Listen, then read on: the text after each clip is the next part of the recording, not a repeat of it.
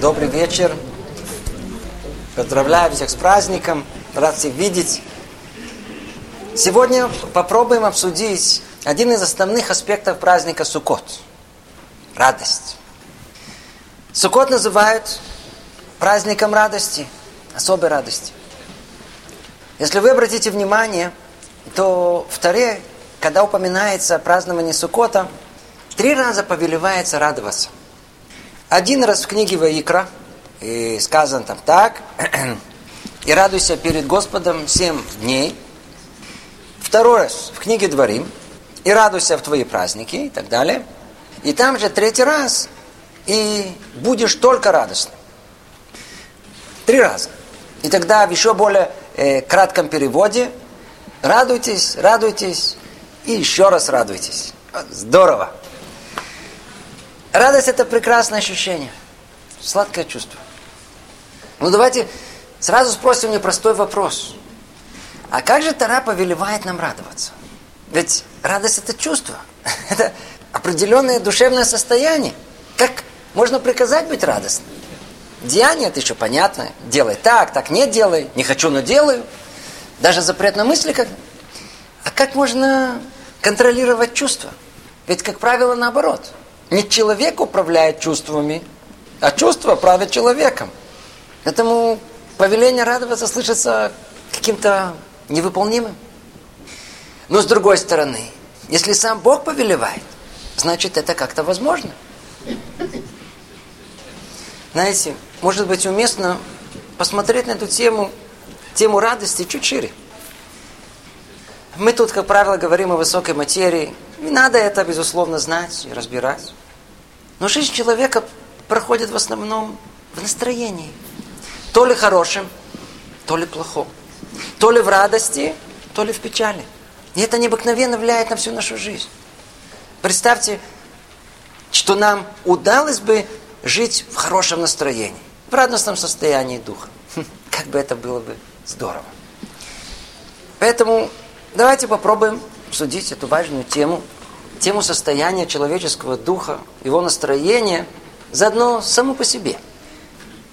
Пойдем постепенно, шаг за шагом. Начнем с простой мысли.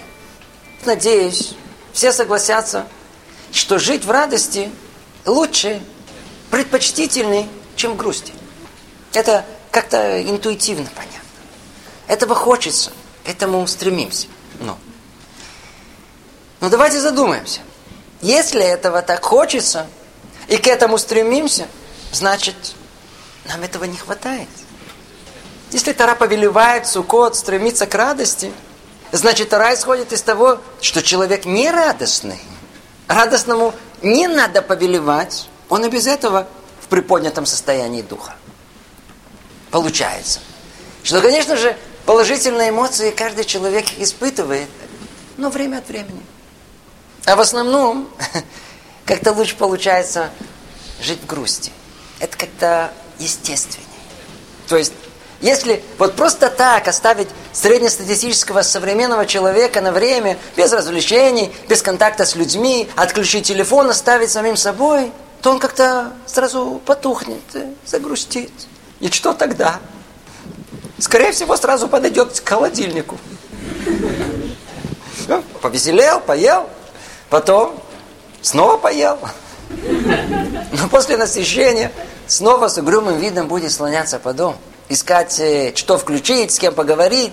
Ну, хоть сделать что-то по дому. Или по-простому на диван заляжет. Ну, хоть что-то, что отвлечет его. Ну, чтобы не сойти с ума от скуки и душевной пустоты. Получается, что по природе человек больше какой-то грустный, невеселый, безрадостный. Сразу предупрежду, не подумайте, что речь идет о человеке в физиологическом состоянии депрессии. Нет, нормальный средний человек. Минорный такой. Не все такие, естественно, но тем не менее, такая универсальная проблема человечества существует. Человек невеселый. Теперь, а если человек находится в таком состоянии духа, ну, что от него можно ждать? Что он может сам ждать от самого себя? Ничего хорошего. Получается, что удрученность, плохое настроение – это огромная универсальная проблема человечества. Что делать? Ведь хочется быть более радостным, более приятным. Действительно, как же можно повлиять на настроение человека? Ведь это его внутреннее состояние. Как? Поделюсь интересным наблюдением. Э, недавно один наш брат ну, первый раз побывал на еврейской религиозной свадьбе и страшно удивился. Потом поведал мне о своих впечатлениях. Говорит, э, во веселились. Но не пойму как. Ведь на столах ни одной бутылки не было. Ничего не выпили. К тому же танцевали раздельно. Я в шоке. Что такое не видел? Вы понимаете его удивление? Чтобы на свадьбе развеселиться, народу необходимо хотя бы одно из двух. То ли выпить, то ли перемешаться с женами. Не своими. А лучше и то, и другое. Сама радость там внутри, сама по себе не существует. Надо снаружи развлекаться. Вот такое решение этой проблемы и было найдено человечеством. А, не веселый изнутри? Не страшно. Мы тебя развеселим снаружи. Отвлечем от унылых мыслей, поднимем настроение. И все миром предприняли невероятные усилия, вложили неограниченные средства, чтобы человека как-то развлечь, развеселить. Каких только пилюль веселья не придумали. Кино, театр, музыка, цирк, интернет, игры. Бесконечный поток средств массового развлечения. Развлекаться, развлекаться, веселее, веселее, веселее. И это работает. Еще как работает. Человек теперь может целый день быть приклеен к средствам с развлечения. И вот так быть довольным, отлично. Решение найдено. Прекрасно. Но где проблема? Ведь как приклеился, теперь же главное э, не отклеиваться. Проблема, что будет потом. Один парень мне так и сказал, говорит, я с наушниками, с музыкой 24 часа в сутки. А вот как вырубаю, сразу депрессняк начинается. Все, что человек придумал, его, безусловно, может отвлечь и развлечь. Ведь как это работает? У всех средств массового развлечения есть один общий знаменатель. Отвлечь человека, увести его из мира реального в мир воображаемый, в мир розовых фантазий, где все хорошо. Только подключись, подключись, смотри, нажми на кнопку, смотри, какой фильм, прекрасно, человек в эйфории, хохочет, ему здорово. Ну что, проблема, что делать, когда фильм закончился? Когда вернулись из отпуска, когда музыку вырубили, два пальца из розетки вытащили, ай-яй-яй-яй, реальность становится еще более серая. И сколько таких пилюль развлечений не принимай, может быть, на время э, поднимает настроение, а потом, э, потом еще хуже. Да и по сути ничего не меняет. Внутри-то пусто. Как в той известной истории, когда один человек пришел к знаменитому психологу с жалобой, что у него нет радости в жизни.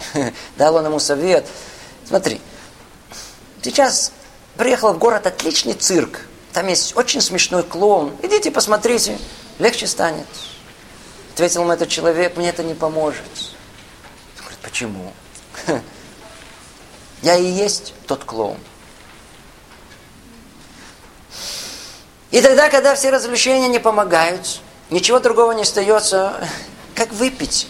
Это работает. Выпить это работает. Сразу развеселимся. А кому и это не помогает? Ну, наркотики. Общий знаменатель. Нужно постоянно что-то извне, снаружи, чтобы повлиять на то, что внутри. Но по сути, внутреннее состояние души не меняется. А только создается еще большая зависимость от средств отвлечений, развлечений. Ой, что сказать, в общем, картина неприглядная. Ну, естественно, что вы не согласитесь, что нет людей радостных. Конечно, есть. Но они редки. Это большой подарок с небес. Но это только на людях. А когда они сами собой. Конечно же, и тут есть моменты, когда человек рад жизни, просто так, скажем, красивому цветочку, солнечному зайчику. Но и эти минуты еще более редки. Эти ощущения как приходят сами по себе, так и уходят. Быстро меняются. Что сказать, увы, в основном человек э, не очень рад. Как результат, э, получается не очень э, приглядная картина. С одной стороны, развеселить себя человек может, что да, туда. Но с другой, это же только на время самого развлечения – а по сути, это ничего не поменяло внутри человека. Он остался такой же, э, немного грустный и угрюмые. А вот просто радость, естественная, внутренняя радость своей жизни, так далека. Как же ее достичь? Ну, прежде чем перейдем к ответу, мы должны сделать очень э, важный подготовительный шаг. Мы с вами сейчас попробуем расшатать привычное такое фундаментальное понимание, что радость всецело сидит в бесконтрольных чувствах. Радость бесконтрольна. Но если мы сейчас чуть прикинем, то выясним, что на самом деле радость в руках самого человека, под его контролем. Вот приведу простой пример. Э, представьте, некий человек по имени Абраша проверяет лота. Лота. Ну, смотрит, один номер совпал, второй, слышится уже сердцебиение, пятый, шестой, все, гол! Абраш раз на пол, стал валяться, издавать нечленораздельные звуки. И почему так себя Абраша повел? А ну, на минуту оставим его в покое. Послушайте. Говорит Мораль, что радость, вот так глобально, это следствие достижения полноты, цельности, совершенства. А более локально, э, радость приходит с достижением желаемого. То есть человеку что-то не доставало. Он наметил себе цель, и когда достиг ее, это неизбежно породит в его душе радость, приятное чувство. Получил то, что не хватало. К примеру, парень с девушкой решили пожениться. Чего вдруг? По-видимому, им не хватало друг друга. Они оба недостающие, недоделанные. А когда соединились, о, этому свадьба всегда радует. А вот похороны не радуют. Почему? Тут создался недостаток, отсутствие. Ну, это общая идея. Теперь вернемся к Абраше с лотерейным билетом. Ему до такой степени не доставало богатства, что восполнение этого недостатка породило в нем колоссальную радость. И до такой степени, что стал валяться по полу. Валяется, валяется. А тем временем жена Клара Кларочка. Осторожно так с недоверием посмотрела на билет, снова посмотрела и стала хладнокровно перепроверять. Да, первая совпала, вторая тоже, третья, пятая. Все цифры совпали. Вот это да. И вдруг, Абраш, это же билет с прошлого розыгрыша. Абраша застыла, как немела. Он как подскочил, схватил билет, смотрит, смотрит, смотрит, смотрит. Он, и снова рухнул на пол. Но на этот раз не от радости, а от горести и несчастья. Обратите внимание. Наша Абраша один раз рухнул на пол, и второй раз рухнул на пол. А ну скажите, где была причина этого? Где? В голове, в мысли. Как мы говорили, и радость, и горе во многом исходят из осуществления ожидаемого. И то, и другое находится в уме. То есть источник и радости, и горя тут, в голове, в коробке. Да, мы чувствуем. Фейерверк радости. Вроде в чувствах. Но кто-то дает возможность это почувствовать. О, в голове. Но вы можете возразить, что есть и простые удовольствия, которые приносят приятное чувство радости, без мысли скажем, поесть, ну, поплескаться в теплой водичке, в бассейне. А? Отлично. Так вот, и это неверно. Ведь представьте себе, что вы плескаетесь. Ну, в бассейне, так, плывете, приятно, а вдруг вам кричат, выходите срочно, вместо хлорки залили отраву. А вам до берега метров так 30 плескаться. А? Ну как? Это плескание явно удовольствия такого не доставит значит удовольствие идет через голову. Или человек ест, кушает, знаете, так хорошо, с аппетитом, с удовольствием, в радость. И вдруг увидел червячка. То есть, и даже это телесное в конечном итоге условное, под контролем. И так получается, что в принципе радость, она управляема в наших руках. Точнее, в разуме. И если это так, то надо только проанализировать, что может привести к этой радости. О, вот теперь можно вернуться к тому, с чего начали. А как так, что Тара обязывает нас, Сукот, находиться в радости? Более того, не знаю, известно ли это вам или нет, Тяжело поверить, но по еврейскому закону, по закону, еврей обязан находиться в радостном состоянии духа. Так это устанавливает Рамбам в своем э, монументальном законодательном труде Мишне Тура, Аллахот Деот, глава 1, закон 4. Э, речь там как раз и идет о душевном состоянии человека. В моем вольном переводе, извиняюсь, так он пишет. Не быть гулякой и насмешником, но и не быть грустным и скорбным, а быть всегда радостным, спокойным и приветливым. И путь этот – путь мудрых. Это да. А какой еврей не считает себя мудрым? Или, по крайней мере, хочет им быть? Значит, кто хочет по-еврейски жить, должен быть радостным. Слышите? Это посередине. Не впадать в буйное веселье с одной стороны, а с другой не грустить. Посередине. Быть в радостном, находиться в радостном состоянии духа. Это повеление. В иудаизме радость – это огромная тема. Радость – присущая интегральная часть еврейского мироощущения. На языке Торы есть много выражений радости. Симха, Рина, Сасон, Хедва, Гела, Дица, Ализут, Цагала. И ни один из них не синоним. Каждый выражает другую глубину этого понятия. Значит, эта тема непростая, даже можно сказать, необыкновенно сложная. И еврей должен в ней разобраться. А главное, осуществить, жить этим. И вы видите, по Рамбаму обязан. Если увидим еврея, который не совсем радостный, не совсем радостный, признак, что пока еще не удостоился жить по-еврейски. Вот так, по-настоящему.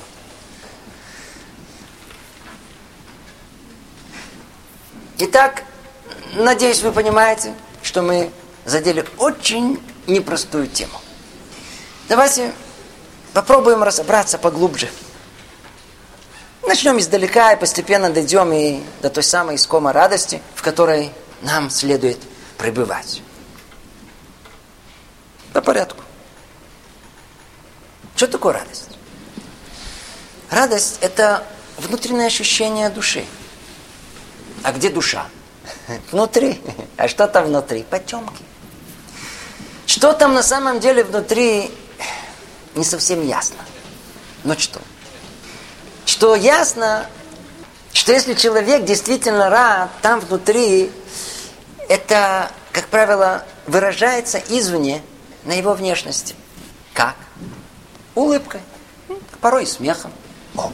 А это уже проще разобрать, проще понять. Иди знать, что там внутри, в потемках. А вот когда человек улыбается, смеется, другое дело, ясно. Ну, значит, он радостный. Хотя, с другой стороны, вы можете возразить, что это не так очевидно. Не всегда э, улыбка и смех – признак истинной радости. И многие из нас могут с этим согласиться. Как-то бывает так и бывает так. А ну, обратимся к Торе. Откроем и поищем, где эта тема впервые упоминается. Так, эм, уже в самом начале в Торе рассказывается о нашем братце Аврааме. И несколько раз упоминается в связи с ним и его женой Сарой слово «цхок» – смех. Обращается Всевышний к Аврааму и сообщает ему невероятную новость. У тебя родится сын. Реакция Авраама. Падает ниц и смеется. Ицхок Авром. И сказал он себе в сердце, у столетнего родится сын – Переводят Ункилос в этом месте слово Ицхак радуется. Теперь читаем чуть дальше. Когда вещает ангелы Сары об этом, вроде та же реакция, то же слово, цхок, смех. Написано, казала себе внутри, в 90 лет смогу родить. Вроде снова то же слово, но переводят его почему-то уже по-другому. И не очень одобрительно, как бы улыбнулась Сара. В чем разница? Раскрывает Раши, что Авраам поверил и обрадовался. А Сара не поверила и сомнительно улыбнулась. В ее смехе было недоверие, в каком-то смысле насмешка. Получается, что внешне оба смеялись, но подразумевали разное. Что мы из этого учим? Что есть два вида смеха, противоположные друг другу. Есть смех, который выражает чувство радости. Это смех доверия. Он выражает положительную оценку некой реальности, согласие. А есть смех наоборот, который является смехом недоверия. В своей крайней форме насмешки, непризнания авторитета. Знаете, э, может, чуть проясним это. Ну, пошире. А ну, когда мы смеемся? Что нас может рассмешить? Что приводит к смеху? В чем природа смеха? Может, пару примеров. Скажем, эм, ну, в школе нас могло рассмешить, как учительница э, садилась на стул, точнее, думала, что садится на стул, и как? И весь класс покатился со смеху. Видите, вы тоже смеетесь. Или идет человек и подскальзывается на банановой шкурке и делает неловкое движение, неуклюже падает. Все вокруг не могут удержать смех, порой и он сам. Почему это нас смешит? Доставляет такое удовольствие. Что есть в анекдотах? Что смешит нас? Проясняет мораль из Праги анатомию смеха. Человек ограничен определенными жизненными рамками. Не все он может. Не все доступно. Вокруг него устойчивая форма жизни. Учительница всегда удачно садится на стул. Люди ходят, не спотыкаясь. И вдруг, прямо перед глазами, все привычные законы меняются. Со стула падают, спотыкаются на ровном месте. Также работает хороший анекдот. Он раскрывает нам совершенно неожиданную сторону реальности. И когда мы вдруг видим, слышим что привычная реальность вокруг нас переворачивается, выходит за рамки принятого, это поражает в душе ощущение раскрепощенности. А, на самом деле все возможно. Удачный анекдот, смешная ситуация отменяет границы, позволяет выйти за пределы, дает ощущение человеку, что он не ограничен никаким порядком и рамками в этом мире. Что хочу, то и делаю. О, это приятно. Это приятно. Секундочку, но это еще не все. Обратите внимание, чем важнее человек, который неожиданно грохнулся, или ему залепили тортом в лицо, тем смешнее. Но зато, когда падает ребенок или несчастный инвалид, не смешно, даже наоборот. Но когда такой важный, о, что за этим? Корень этого в том, что человек там в глубине души бессознательно не терпит, что кто-то может быть важнее его. И мы не все там наверху, мягко говоря. И когда человек там внизу увидит, что в мире возможен другой порядок, вот те важные внизу, о, то он чувствует себя где? Наверху. О, вот это удовольствие. Так и анекдот. Он хочет насмеяться, перевернуть все ценности в мире. Важное сделать неважным и наоборот – всему неважному придать ощущение важности. Хотя и кратковременной, не в реальности, а в ощущении, воображении. Но, увы, на самом деле насмешка и хохот не устраняет реальность. Она меняется разве что в воображении, виртуально, и только на короткое время. Но после этого реальность возвращается, и надо с ней иметь дело. Поэтому такой смех, точнее хохот, насмешка, такие анекдоты порицаемые мудрецами. У нас не принято это. Обратите внимание, в том определении Рамбама не будь гулякой и насмешником, но и не будь грустным и скорбным. То есть противопоставляется насмешке грусть и скорбь. Смысл этого? Грусть и скорбь не дают человеку реализовать заложенного его душе. Сдерживает его потенциальные желания, ограничивает. А вот насмешка с точностью наоборот. Приводит к снятию всех барьеров, всех запретов – позволяет реализовать недобрые какие-то внутренние желания. Это сторона отрицательная в смехе. В смехе насмешки, потому что приводит к пробуждению самых низменных сил, которые спрятаны в человеке. Такая насмешка изгоняет разум. Как сказано в книге Архот Садыки, от радости к человеку приходит смех. Но разумному не следует предаваться смеху слишком, Ибо вместе со смехом приходит легкомыслие. То есть хохотать вот так, от живота, это не по-еврейски. Не по-еврейски. Но только я вас очень прошу, не пугайтесь. Это одна сторона. С другой стороны, наоборот. мы находим, что бдиху, да, шутка, юмор всегда были частью нашего народа. И можно найти в Талмуде, как самые большие мудрецы начинали свой урок шуткой. Ведь э, в, в учебе порой человек вот чуть-чуть сжат, мозги, шарики там внутри не прокручиваются. А вот хорошая, добрая, струмная шутка, она открывает разум, расширяет, стимулирует, пробуждает его душе гораздо больше, э, чем полагал у него есть раньше. Расширяет мозги. У нас про тех, кто развлекал людей, таких грустных и подавал настроение, рассказывается, что невозможно представить плату за их деяния. Ну, если это так, то как же все это понять? Так смеяться хорошо, плохо? В шутках мудрецов речь идет о том виде юмора, который не уводит из реальности, заставляя человека существовать в нафантазированном мире, а наоборот, расширяет разум человека, подготавливает его к чему-то серьезному. Не упраздняет реальность, а поднимает человека из грусти и подталкивает человека думать положительно. Это юмор, который раскрывает сердце, дает возможность самому человеку приподняться над реальностью, не уходя от нее. В нем есть сочувствие тем, кому тяжело. Прощается людям недалеким и ошибающимся. Это острый глаз к человеческим слабостям. Но при этом ни в коем случае не пренебрегающий другими людьми, а направленный только по отношению к самому себе. И от таких шуток никто не в обиде. Это когда остроумие и любовь переплетаются вместе. И дух доброты исходит из человека. И именно такой юмор мы находим у наших мудрецов. Итак, есть юмор, шутка положительная, одобряемая, хорошая, а есть которые порицаемые, негативные, нехорошие. И как с юмором и шуткой, точно так же и со смехом. Мы разобрались, что смех эм, не всегда признак того же состояния души. Получается, что есть два вида смеха. Смех может быть порожден очень эгоистичным чувством собственного достоинства, желание возвыситься, полного э, недоверия, неприятия сложившихся норм, желания их нарушить, знаете, такой раскрепощенности, все можно, и давайте похохочем. А может наоборот, исходить из доверия, понимания, поддержки, сочувствия от доброго сердца. Может, точнее, есть кто смеется, чтобы не плакать, а есть кто смеется, потому что душа радуется. Это разные корни, это разные источники. Вот мы и пришли к чуть более глубокому пониманию, где рамки искомой радости, о которой мы говорили в самом начале.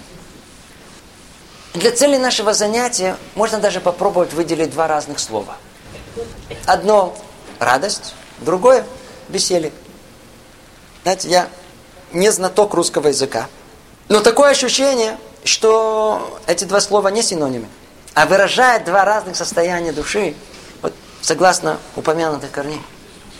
Веселье – это результат внешнего развлечения, чтобы не плакать. Музыка заиграла, танцы, выпил, развеселился. Пробудил тот корень, исходящий от дурных качеств, спрятанных в человеке. А радость?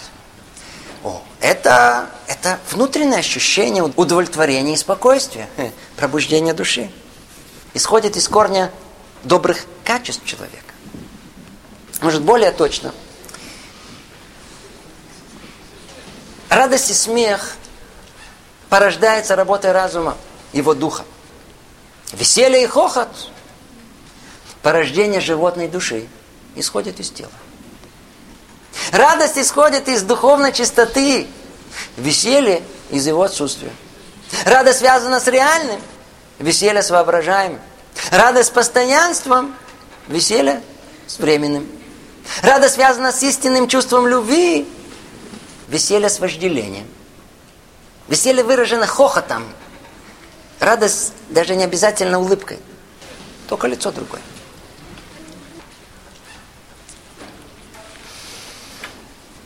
После того, как прояснилась ясная граница между разными причинами того же внешнего проявления, можно перейти к теме нашего занятия.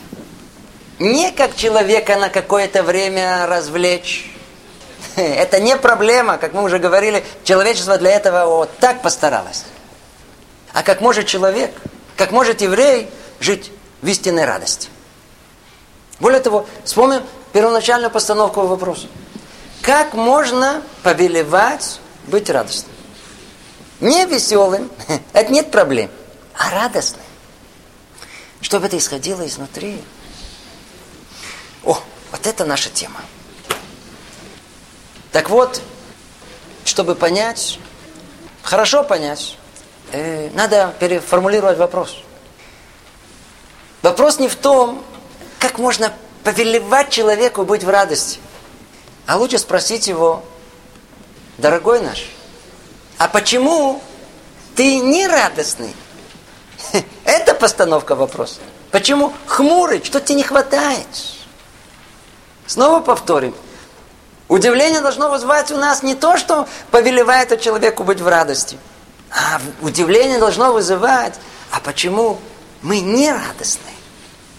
Почему хмурые? Что-то не хватает-то? О, в этом и вопрос. И давайте теперь проанализируем. А что мешает нам быть в радости? Попробуем поставить диагноз, найти причину. Вполне возможно, что вы можете сказать, ну, смотрите, вы же начали с того, что человек так устроен, он грустный. Верно, это взрослый человек. Но так изначально человек не был сотворен. А ну, вот понаблюдайте. Понаблюдайте за маленькими детьми. Если понаблюдаете, то заметите, что они в своей массе довольно-таки довольные радостные носятся. Значит, истинная природа человека какая? Быть в радости. Только в чем дело? Скорее всего, проблема в том, что эти дети, радостные дети, они повзрослели, стали взрослыми. И ну, если мы обратимся к нему, к этому взрослому, и спросим напрямую, а почему вы такие? Что нам ответит? Говорит, а, вам легко говорить. У меня, взрослого человека, есть причины, много причин быть таким. А что за причины? О, целый список. Говорю, ну давай, давай пройдемся по списку. По всему списку. Давайте пройдемся. И тогда выясним много причин, почему человек не находится в радости. Первая причина объективная. Взрослый человек не может радоваться, так как он обеспокоен. Чем? Будущим. Что будет? Вам легко говорить о радости. Вы знаете мое положение? Я с ума схожу. Что будет?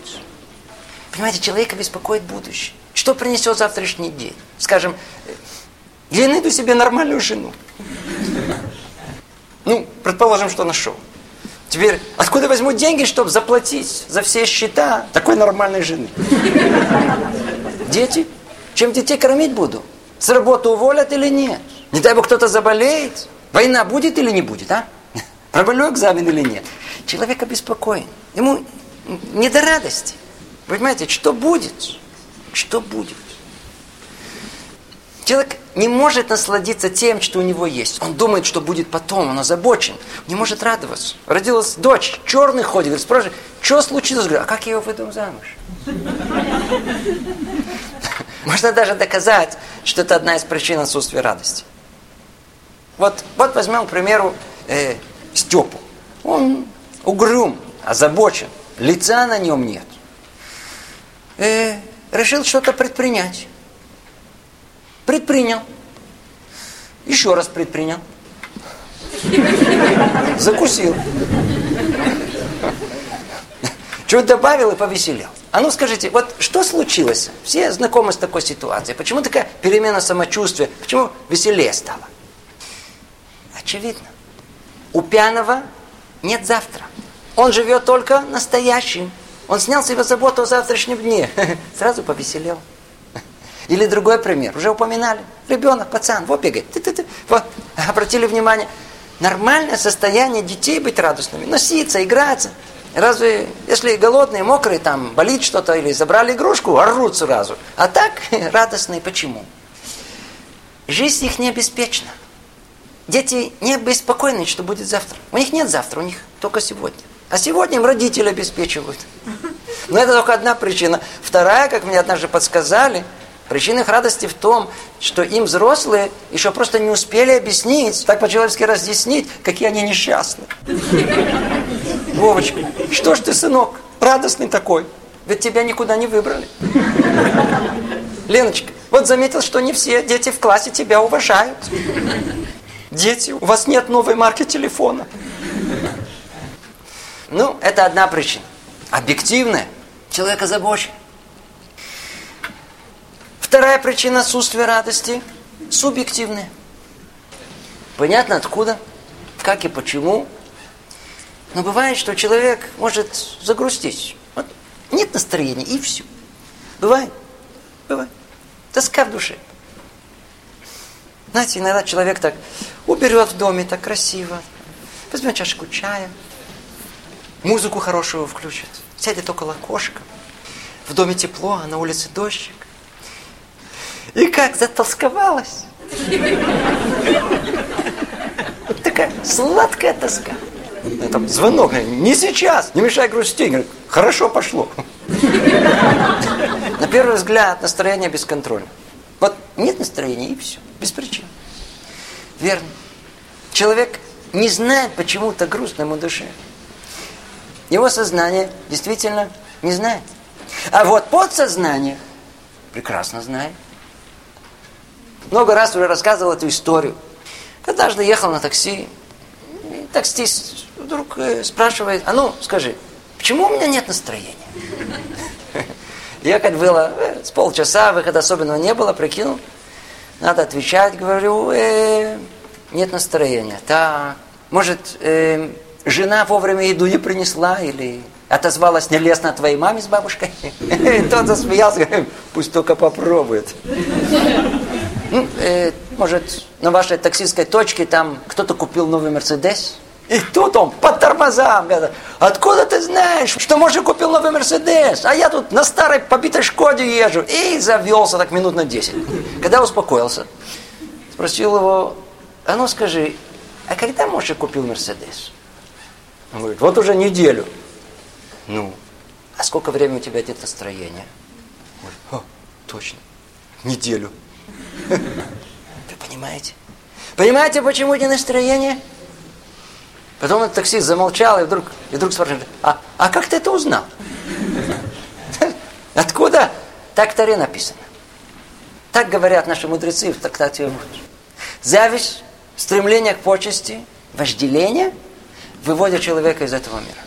Вытаскивают, переводят его из мира хорошего, радостного в мир плохой, где всегда царит ощущение недовольства, в мир плохого настроения.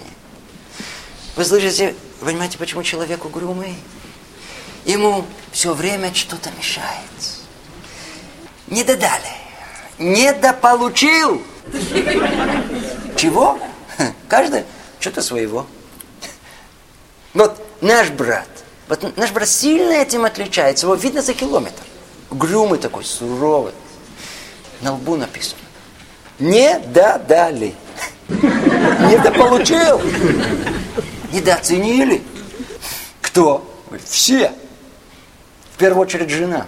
Вообще непонятно, где такие водятся. Разве что в террариуме. Да и вокруг никто по-настоящему не ценит, не интересуется. Знаете, сосед прошел, не поздоровался. Все, в ужасе. Две недели мог заснуть, депрессняк. Одна девушка три дня подряд не получила комплимента. Убита, все, несчастная ходит.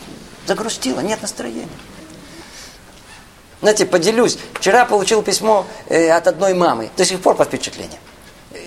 Ее подросший сын, после того, как, как она поругалась со своей мамой, сделал замечание, что она не права. Ну, какая ее реакция была? Приблизительно цитирую, что она пишет. Говорит, мне, честно говоря, жить не хочется после такого. Если бы не младший сынишка, удавилась бы. Вы понимаете? Если сын сопляк делает замечание, не принял ее сторону, не согласен, какое там настроение? И лучше удавиться. Человек из-за стремления к собственной значимости может себя живем закопать. Сколько тут истории можно рассказать, как люди превратили свою жизнь в ад на пустом месте. Какая тут радость. Ой, что может с нами сделать наши дурные человеческие качества. Всю радость жизни забирают. И там много составляющих внутри нашего этого характера. Вот недавно встретил одного человека. Очень, очень во всем успешного, умного, богатого. Весь набор. Лица на нем нет. В чем проблема? Жена не дает жить. С ума сходит. Пилит, что у ее сестры муж зарабатывает больше. Вы понимаете, что такое зависть? А ну сделаем почему. Что она сама себе надела. Ведь не только, что у нее нет, что есть у сестры, это объективно, но она лишила себя того, что у нее есть, субъективно. Да и мужа в придаче. Все разрушено. Рассказали одного человека, его друга выбрали. Выбрали. Он не смог заснуть двое суток. От зависти. Не мог. Не мог заснуть. Одна, одна жена поделилась своей сердечной болью. Ее душевное равновесие разрушилось в момент, когда она увидела, что у подруги муж моет посуду. А, все, жизнь закончилась, моет, а мой не моет. Зависть все разрушает. Огорчает, расстраивает, удручивает. И так, и так все дурные качества человека. Может, стоит упомянуть еще одно. Вожделение. Но не в узком, а в таком более широком э, смысле понимания. Человек все время стремится к тому, что у него нет. Как у нас сказано, есть 100, хочет 200. Ну, не достиг все, чего хотел. Хочу еще. Скажите, а это там вообще в конце достижимо? Все ли так богаты, чтобы приобрести все, что хотят? Все могут позволить э, достичь успеха, как они мечтают? Выиграть, забраться, перепрыгнуть, переплюнуть. Чтобы жена, как мечтал, красивая такая, знаете, как с картинки, но что скромная.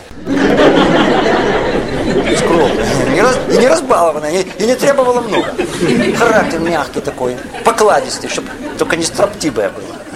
Дети талантливые такие, но спокойные такие, на цыпочках ходят, не мешают. Теща живет в другой стране, лучше всего за океаном. И цены на самолет подорожали. На работе начальник приходит по совету. Скажите, все это реально? Нет момента, чтобы человек еще что-то не хотел. И то, что уже есть, его сразу не устраивает. Кстати, поэтому человек имеет свойство принизить то, что у него есть чтобы было основание купить, э, достать то, что у него нет. Вот это то проблема. Человек сосредоточен на том, чего у него нет. И совершенно не обращая внимания, что у него да есть. Много раз просил разных супружеских пар написать два списка. Один – достоинство супруга, супруги, другой – недостатки. Ну, можете представить, сколько места заняли недостатки. Не хватило бумаги. А вот достоинство отделались одними вздохами. Что поделаешь? Человек живет тем, что ему не достает. Корень вожделения, хочу еще, давай, делает его несчастным, грустным, подавленным. Итак, все плохие качества человека. Этому можно добавить, что не только плохие качества человека создают плохое настроение, но и их последствия. Плохие поступки. Это принято у нас называть страшным словом грех. А человек, как правило, подсознательно мучается своими грехами. Они мешают, душат, создают подавленность. От этого нет радости в жизни. Ну, кроме всего перечисленного, есть еще дополнительные причины плохого э, душевного состояния человека. К примеру, привычка. Посмотрите, вот новизна. Новизна порождает у человека радость. Верно? Поехать в новое место, купить новую одежду. Но когда к новому привыкаешь, э, уже не так красиво. И уж точно не радует. Почему не радует? Привычка. Привычка забирает вкус, красоту, остроту. Не умеем радоваться рутиной жизни. Но порой бывает, что основная проблема в остром ощущении утраты смысла своей жизни. Для чего жить? Кто сумел себя сделать рабом работы, то в ней он видит смысл своего существования. Но как только остался без работы, что теперь? А? Что делать бабушке, если, если не дают ей внучку на съедение? А? Что делать бывшему замдиректору, если э, неким руководить? Что делать, когда нет любимого человека? Одиночество. Ведь ощущение, что я никому не нужен, нет для чего вставать утром. Заберите у человека работу, суету и заботу э, за непосредственные потребности, принести, отнести, позвонить, договориться. Ну, заберите, заберите. Человек не будет знать, что делать. Тут не то, что до радости, тут близко к депрессии. Итак, мы разобрали с вами основные причины того, почему человек не находится в радостном состоянии духа. Что же делать? Есть этому два решения. Одно человеческое, другое свыше от Творца. Первое человеческое, оно внешнее. Мы уже подробно упоминали об этом. Человечество изобрело массу патентов, как развеселить человека. Целая индустрия развлечений. Кино, музыка, игры, развлечения, интернет, телефон, кнопки нажим. Спидики. И все они действительно могут человека отвлечь от тяжести в душе. Развеселить на какое-то время. Но это лечение не заболевания только его симптом. На что это подобно? Когда маленький ребенок плачет, орет, хочу кушать, надо дать ему поесть. Но можно этот раздражающий родителей плач прекратить и по-другому. Можно начать трясти около него погремушкой, пускать цветы пузыри, хлопать в ладоши, громко петь. Такого ребенка можно отвлечь, и плач прекратится. Но от этого ребенок не станет сыт. Ведь нужна настоящая пища, которая утолит голод. Так и тут. Можно человека отвлечь всеми видами развлечений. Но это не вылечит его душу. Внутри не станет теплее и радостней. Как только развлечение прекратится, сразу захочется. Если не плакать, то грусть овладеет сердцем. Что же остается? Тут же искать другого развлечения. И за незнанием другой возможности так человек и строит свою жизнь. От одного развлечения к другому, убегая от самого себя. Но есть этому другое решение, как мы говорили. Не человеческое. То, что сам Бог уготовил человеку, повелевая ему пребывать в радости. О, об этом у нас речь и пойдет. Вот это наша тема. Это наша тема. Сейчас мы это разберем. Но прежде Снова повторим коротко диагноз. Коротко. Итог, почему у человека душа не радуется. Обнаружили несколько причин. Первое, он озабочен, что будет. Это причина объективная. Вторая, душа грустит и ноет, нет настроения. Почему? Потому что завидует, потому что он горд, он обижается, жаждет власти, ищет почести. Это, это причина субъективная. Она исходит из плохих человеческих качеств. Это второе. Третье. Человек все время хочет того, что у него нет. Ходит с ощущением, что недополучил. Мне полагается больше. Четвертая причина э, – привычка. Рутина забирает радость с новизны. Пятое э, – грех. Плохие поступки человека наводят на него подсознательные страхи. Шестая причина – отсутствие смысла жизни. Это приводит чуть ли не к депрессии. Это диагноз. Ну, а каково лечение? Точнее, как изначально всего этого избежать? Пройдемся по всему списку, по порядку, и увидим соответствующую панацею. Она нам просто в голову не придет. Это еврейские праздники. Наверняка это непонятно, и к этому мы вели с самого начала занятия, и сейчас это постепенно разберем. Итак, первая причина отсутствия радости – озабоченность. Что будет? Что будет? А, человек озабочен о всем плохом, что может произойти. Озабочен. Но скажите, еврей, верующий еврей может быть озабочен?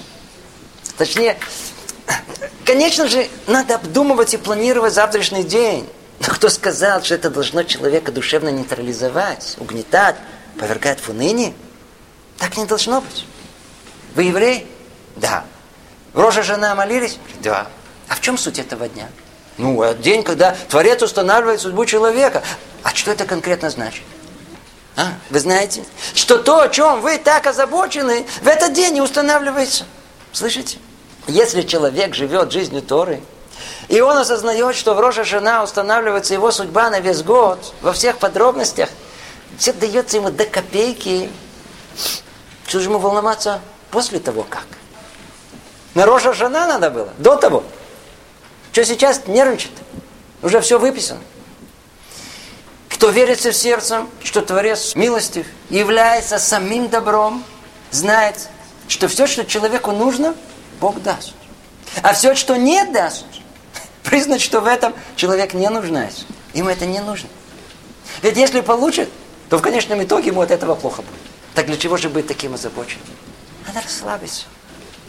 Естественно, необходимо предпринимать усилия, чтобы себя обеспечить. Надо работать. Но это типа того, как, э, знаете, как деньги в банк уже вложены. Э, надо только сделать усилия, их со счета снять. Да, надо делать усилия. Но знать, что все, что на человека в будущем придет, для добра приходит. И кто живет с этим, у него нет места озабоченности за завтрашний день. Думать, да, планировать, да, но не грустить, но не находиться в унынии. Итак, Роша Шана снимает проблему озабоченности. Отлично. После Роша Шана, как мы знаем, Йом-Кипур. День искупления. Что происходит в Йом-Кипур? Еврей целый день морит себя голодом. Не ест, не пьет, молится, бьет себя в грудь. Сильно бьет. Почему? Там сердце. В сердце, условно говоря, те самые плохие человеческие качества, которые привели его к плохому. Целый день он сожалеет об этом. Делает чего? Бьет тебя в грудь еще раз, раскаивается. Ну за что я завидовал? Ну купил сосед новую машину. Ну пусть ему будет это на здоровье. Зачем мне надо было весь капот гвоздем расторапать? Почему ненавидел Ларончика? Ведь он мне ну, ничего плохого не сделал. Только потому, что кто-то сказал, что он того. Чего на жену орал? Она, бедненькая, всего лишь не успела ложку вовремя подать. И так каждый день, какое... А, зачем в президиум рвался? Только опозорился. Ну, дали мне выступить. Встал у микрофона. Я не знал, что сказать. Зачем? Зачем Леопольду мстит? И так, знаете, и он так себя бьет и колотит. Смотрите, после такого Йом-Кипура человек выходит как ангел. Вы понимаете? Все то, что человека может привести к плохому настроению, просто испаряется, просто уничтожается. И когда исправляются дурные качества, живется совсем по-другому. Совсем по-другому. Другое качество жизни. И не только плохие качества. Так же самое их последствия, то, что мы сказали, плохие поступки, грехи человека. Там внутри они не дают ему жизнь, создают дисгармонию, страхи, боязнь, неудобства. А вот чува, истинная чува, искупление освобождает его от этой ноши. Он не несет груз вины на себе. И когда человек живет в ладу со своей совестью, гораздо легче дышится. Легче жить. Не так тяжело. А, это Йом-Кипур. И так получается, что в Йом-Кипур обязанность каждого еврея делать чуву. Для себя же. Искупать, очищать свою душу. И у кого это по-настоящему получается. Просто не может находиться в плохом настроении. Кто исправляет свои дурные человеческие качества, свой неумный характер, это убирает, устраняет субъективные причины отсутствия радости. Ну и тогда что остается? Пока то самое естественное, радостное состояние души. Это второе. Теперь. Помните, еще одна причина грусти. Человек все время хочет еще. Чего? Чего-то материального, телесного. Еду повкуснее, дом пошире, денег побольше. А когда не получает, грустит. Ну, откуда найдем правильную пропорцию этого мира? А, после Рожа Шана и Йом-Кипура приходит Суккот и напоминает о временности жизни и всех приобретений. Представляя конец жизни и вспоминая начало, как-то уже не так хочется приобретать. Для чего? С собой на тот свет ничего не заберешь. В Суккот обязан еврей выйти из уютного, прочного дома в хрупкую временную суку. Вроде от этого можно загрустить, э, но не для еврея. Это как раз наоборот, в радость. Ведь в этот момент должно прийти истинное сознание, что пребывание в этом мире временно, ограничено. И тогда не так тянет приобретательство. Сукот освобождает человека от рабской зависимости от этого мира. Мира материального, в котором сколько не есть, хочется еще. Все очень не достает. А если спросите секундочку, но от приобретения чего-то материального, э, э, даже, даже по мелочи, душа в любом случае радуется. Там купил, заработал, в кармане э, мелочь звенит. Приятно. Ну, и тут Сукот является прообразом. Как это ощущение превратит в истинную радость. Э, э, интересно, даже странно, но на первый взгляд Сукот надо радоваться э, вроде э, как материальным приобретениям. Вот в Песах сеют, в Шавуот начинают жать, и только в Сукот окончательно пожимают плоды своего труда. Мы описывали.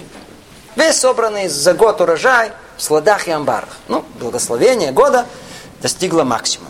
Поэтому Тара и повелевает Сукот особую радость. Ну, вроде как радость какая?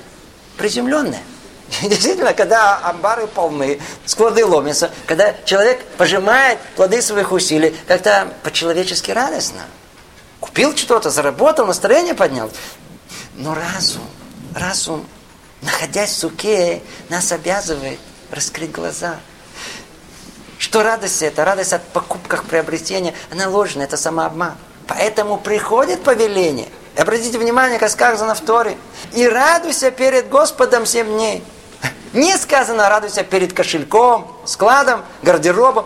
Нет. Именно тогда, когда счет в банке располнел, надо радоваться, но не перед ним, а перед Богом.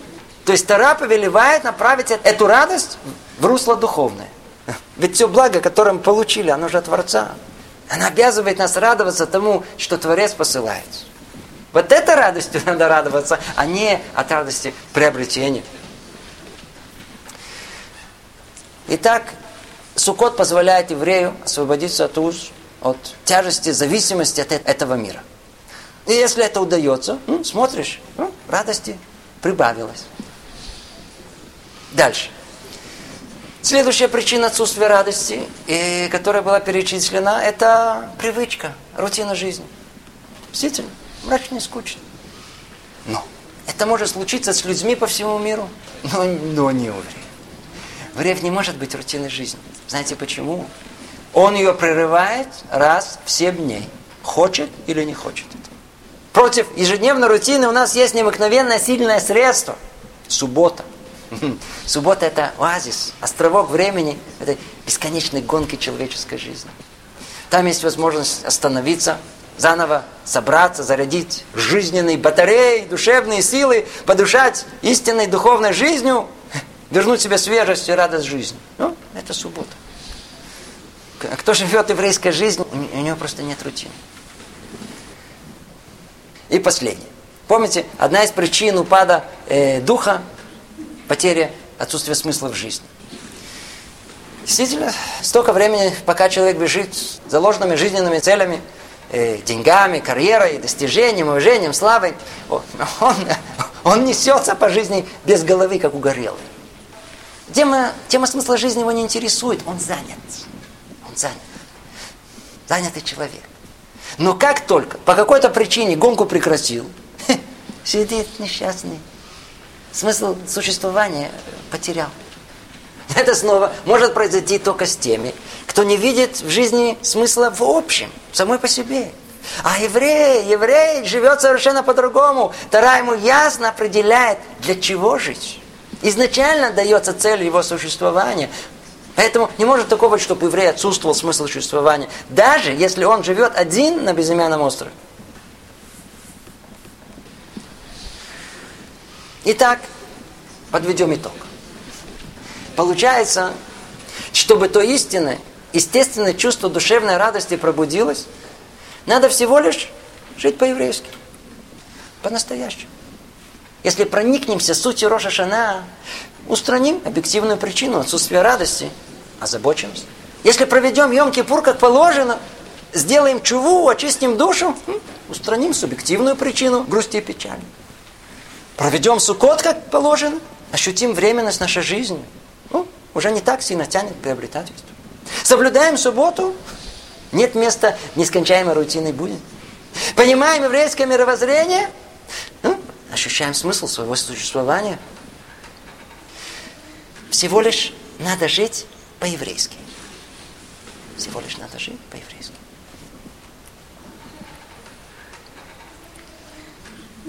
Кто живет по-еврейски, кто полон веры и уверенности в провидение Творца, соблюдает его заповеди. Кто по-настоящему работает над собой, больше сосредоточен на том, что у него есть, а не на том, что у него нет.